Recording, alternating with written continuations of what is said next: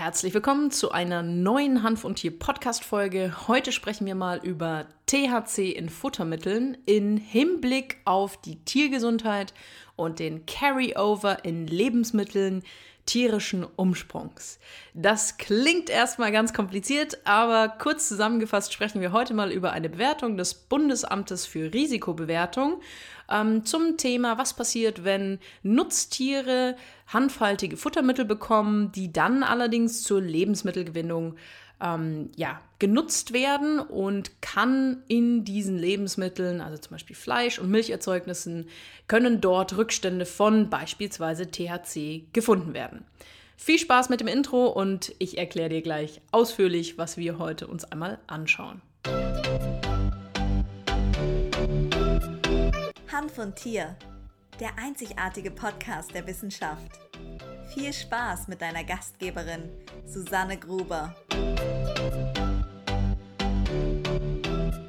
Ja, im September 2012 veröffentlichte das Bundesinstitut für Risikobewertung diese Einschätzung, nachdem es vom Bundesministerium für Ernährung, Landwirtschaft und Verbraucherschutz dazu beauftragt wurde. Das BFR sollte die Risiken für die Tiergesundheit bewerten, die von Futtermitteln mit Hanfbestandteilen ausgehen könnten. Das BFR sollte außerdem abschätzen, ob und in welchen Mengen Inhaltsstoffe der Hanfpflanze, wie beispielsweise THC, aus hanfhaltigen Futtermitteln in vom Tier gewonnene Lebensmittel übergehen können. Das BFR hat bei seiner gesundheitlichen Bewertung festgestellt, dass nur wenige experimentelle Studien zur Wirkung von THC auf landwirtschaftliche Nutztiere vorliegen. Die Datenlage zum Übergang von THC aus Futtermitteln in Lebensmittel, die von Tieren gewonnen werden, ist ebenfalls lückenhaft. Aus diesem Grund hat das Institut die Aufnahme von THC aus Futtermitteln durch Nutztiere modellhaft berechnet. Das findet sich als Aussage des BFR selbst in dem 2012 veröffentlichten Bericht.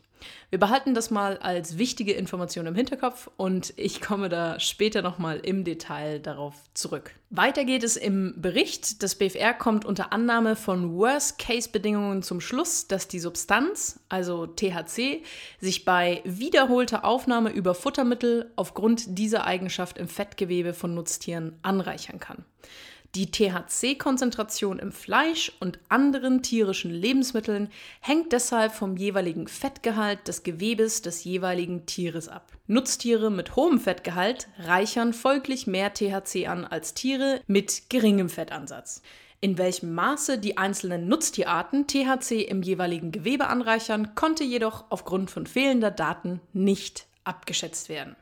Auch diese Aussage lassen wir erst einmal so stehen. Für die Beurteilung der Wirkung geringer THC-Dosen auf die Gesundheit von Tieren liegen nur wenige Studien an Mäusen, Ratten, Hunden und Affen vor und diese zeigen, dass die einzelnen Tierarten unterschiedlich empfindlich auf THC reagieren.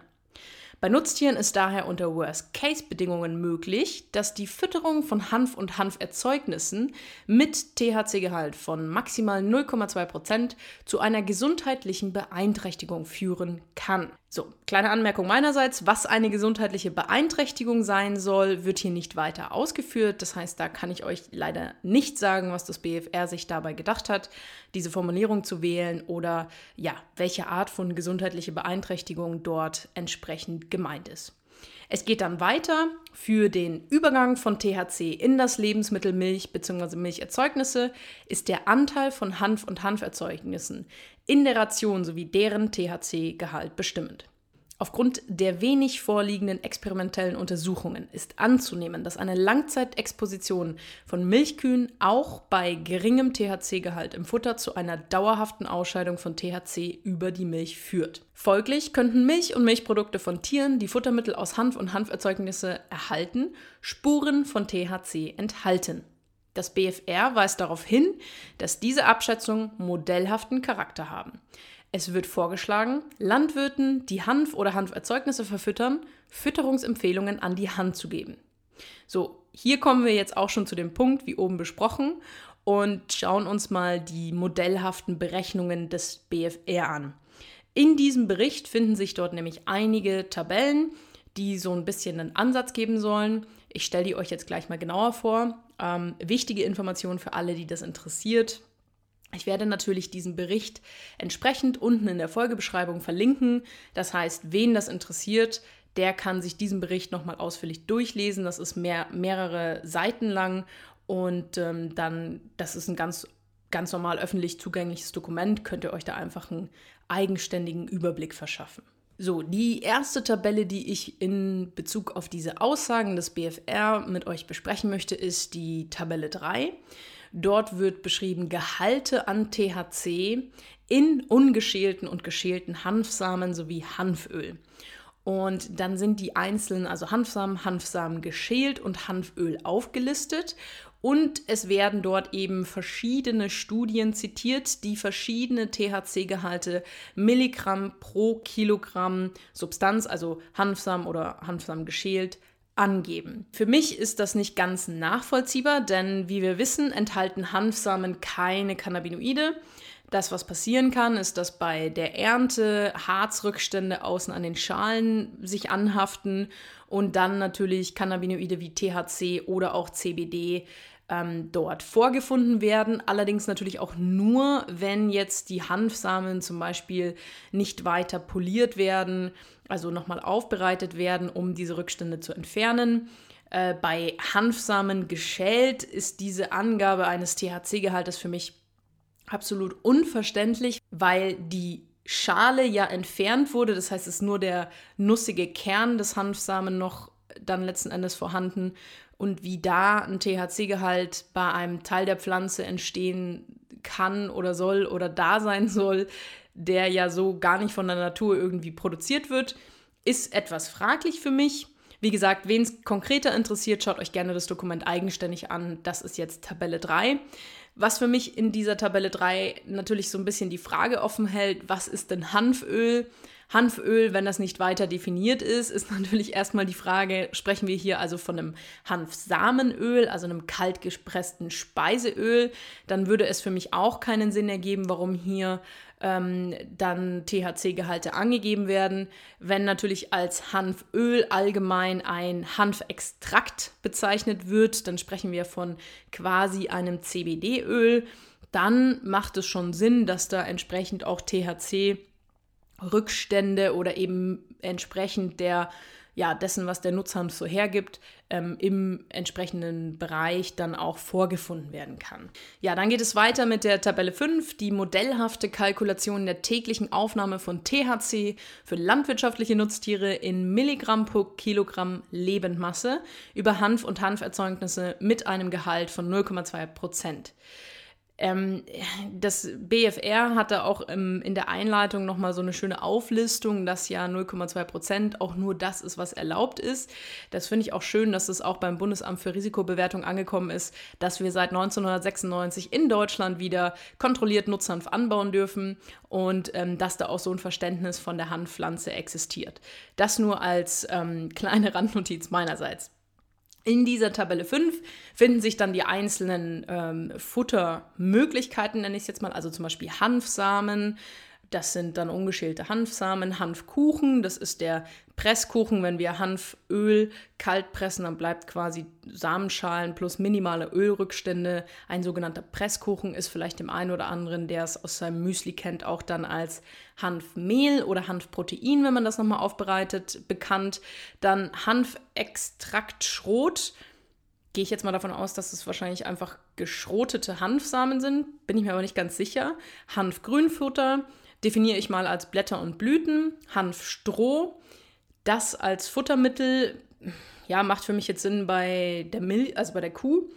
Die wird wahrscheinlich getrocknete Hanfstängel fressen.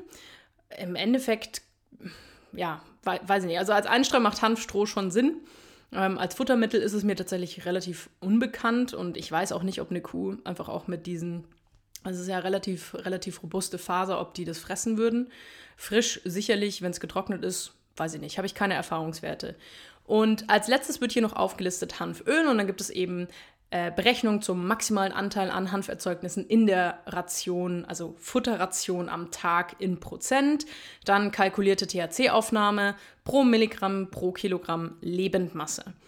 Ähm, weiter geht es dann oder etwas genauer in dem, was das BFR sich dann darunter vorstellt, was wir denn da für mögliche Rückstände haben könnten, ist dann die Tabelle 6. Die heißt modellhafte Kalkulation des Übergangs von THC in die Milch bei Fütterung von Hanf und Hanferzeugnissen an Milchkühen. Auch da sind wieder Hanfsamen, Hanfsamen geschält, Hanfkuchen, Hanfgrünfutter, Hanfstroh aufgelistet. Dann gibt es dort allerlei fancy ähm, ja, Berechnungen und Kalkulationen es würde jetzt auch zu weit führen, wie gesagt, wenn es euch interessiert, schaut euch gerne diesen Bericht eigenständig an. Ähm, aber, und das möchte ich gerne nochmal hinzufügen, wie das BFR sich selbst zitiert, sind das rein modellhafte Berechnungen. Das basiert nicht auf irgendwelchen Tatsachen. Wir haben keine Zahlen, Daten, Fakten, sondern das BFR hat sich aufgrund Studien oder gewisser Studien, die so einen ja, kleinen Eindruck in eine Richtung geben, haben sie angefangen, sich das zu errechnen. Es wurde nicht überprüft, was ist denn, also zum einen, ähm, wenn ich, also zum einen müsste man ja die Unterschiede der Futtermittel, also ein Hanfsamen wird andere Rückstände an Cannabinoiden, die ja eigentlich nicht existieren im Hanfsamen, ähm, auslösen, als wenn ich Hanfgrünfutter, also richtig frische Blüten und Blätter füttern würde.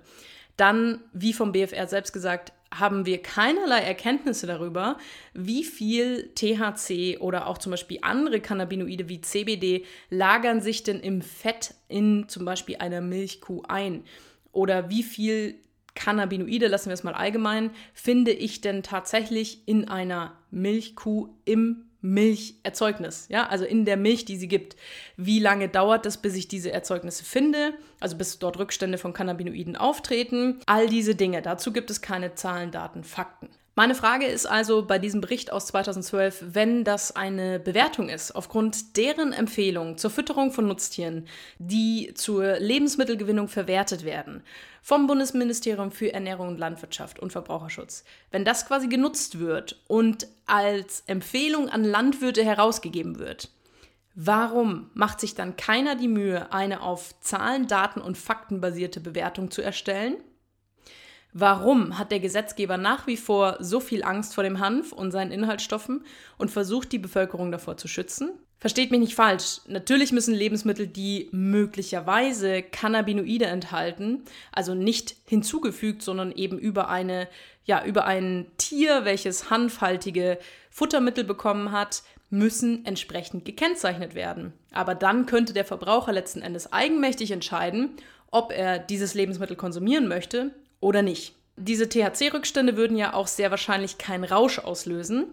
Wir sprechen hier, wie gesagt, von Spuren. Das findet sich auch mehrfach als Formulierung in äh, dem Bericht vom BFR.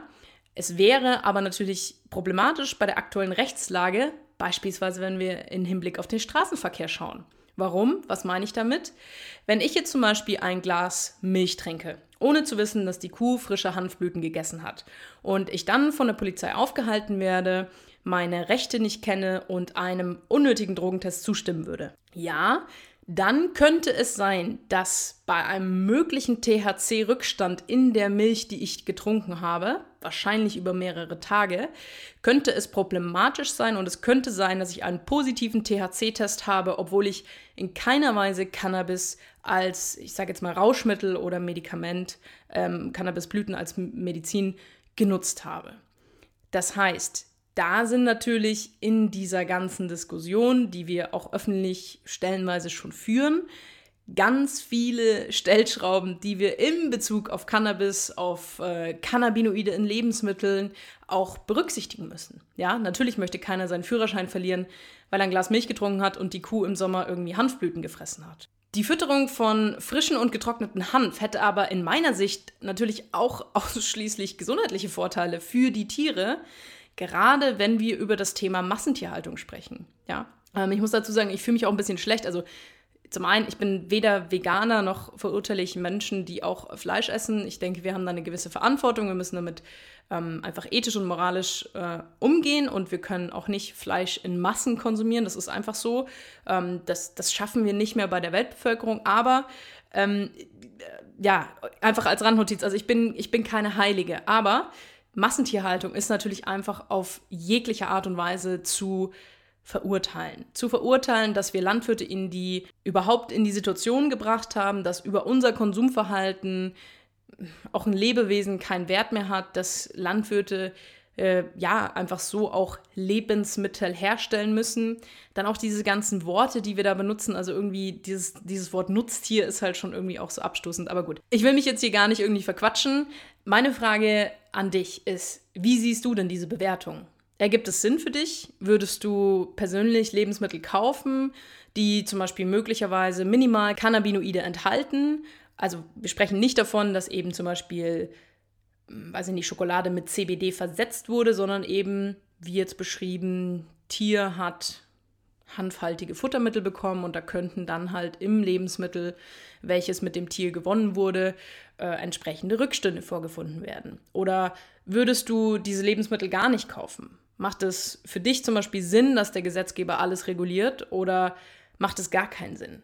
Ähm, würde mich absolut interessieren. Wenn du dazu eine Meinung hast, dann schreib mir gerne auf Social Media, wenn wir auf Facebook connected sind oder bei Instagram unter die Susanne Gruber und schreib mir gerne deine Meinung zu den Fragen. Als ja, abschließenden Punkt möchte ich hier nochmal zusammenfassen. Und zwar, ich würde mir wünschen, dass hier eine tatsächliche Bewertung in einem Versuchshof unternommen wird, um eine auf Zahlen, Daten und Fakten ähm, ja, basierte Bewertung zu bekommen über die tatsächlichen Rückstände von Cannabinoiden nach den jeweiligen Hanffuttermitteln, wie zum Beispiel Hanfblüten, Hanfsamen und so weiter. Wenn das verfüttert werden würde, wie viel ist denn pro Tierart und pro zum Beispiel Milch oder Fleisch dann entsprechend auch drin? Was denkst du darüber? Macht es Sinn oder macht es Sinn, dass wir weiterhin uns, also zum einen ist 2012 jetzt auch schon ein bisschen her, ähm, uns aber auf ja, modellhafte Berechnungen verlassen. Und modellhafte Berechnungen ist halt ungefähr so, wenn wir berechnen wollen, ist, äh, macht es Sinn, im Sommer Sonnenmilch zu benutzen, um uns vor Hautkrebs zu schützen, wir aber gar keine Zahlen, Daten, Fakten zum, ähm, zu Sonneneinstrahlung hätten. Und dann einfach sagen, ja, wir haben keine Zahlen, Daten, Fakten dazu, aber da hat mal einer eine Vermutung aufgestellt und diese fiktiven Zahlen, Daten und Fakten zum Thema Sonneneinstrahlung, die nutzen wir jetzt für unsere Berechnung. Also das ist für mich so ein bisschen irgendwie das Prinzip. Ja, damit möchte ich die Hanf- und Tier-Podcast-Folge abschließen. Ähm, ich finde es spannend, auch eben die, ja, die Tiere, die wir sonst nicht so auf dem Schirm haben, mal mit in den Hanf- und Tier-Podcast aufzunehmen. Wie gesagt, schreib mir gerne auf Social Media deine Meinung zu den Fragen, die ich dir gestellt habe. Und wenn du Tierarzt bist, wenn du Tierheilpraktiker bist, wenn du Hundetrainer bist, wenn du Ernährungsberater bist, wenn du zum Beispiel als Tierphysiotherapeut arbeitest und den richtigen und sicheren Umgang mit Cannabinoiden wie CBD erlernen möchtest, dann schau gerne mal auf meine Webseite www.susannegruber.de. Dort kannst du dich für ein kostenloses Beratungsgespräch bewerben und dann lass uns einfach mal schauen, ob und wie ich dir helfen kann, damit du deinen Patienten täglich wirklich bestmöglich ja, mit Cannabinoiden helfen kannst. Für alle anderen, die den Podcast einfach nur anhören und für sich was dazu lernen, ich freue mich immer, wenn ihr mir ein Feedback gebt. Ich freue mich, wenn ihr bei Apple Podcast eine ehrliche Bewertung da lasst. Wenn ihr bei YouTube den Podcast anhört oder auch mal anschaut, dann bitte auch immer einen Daumen nach oben da lassen. Und ja, bleibt gesund und lasst es euch gut gehen. Und wir hören uns nächste Woche mit einer spannenden Interviewfolge wieder. Bis dann. Ciao, Servus.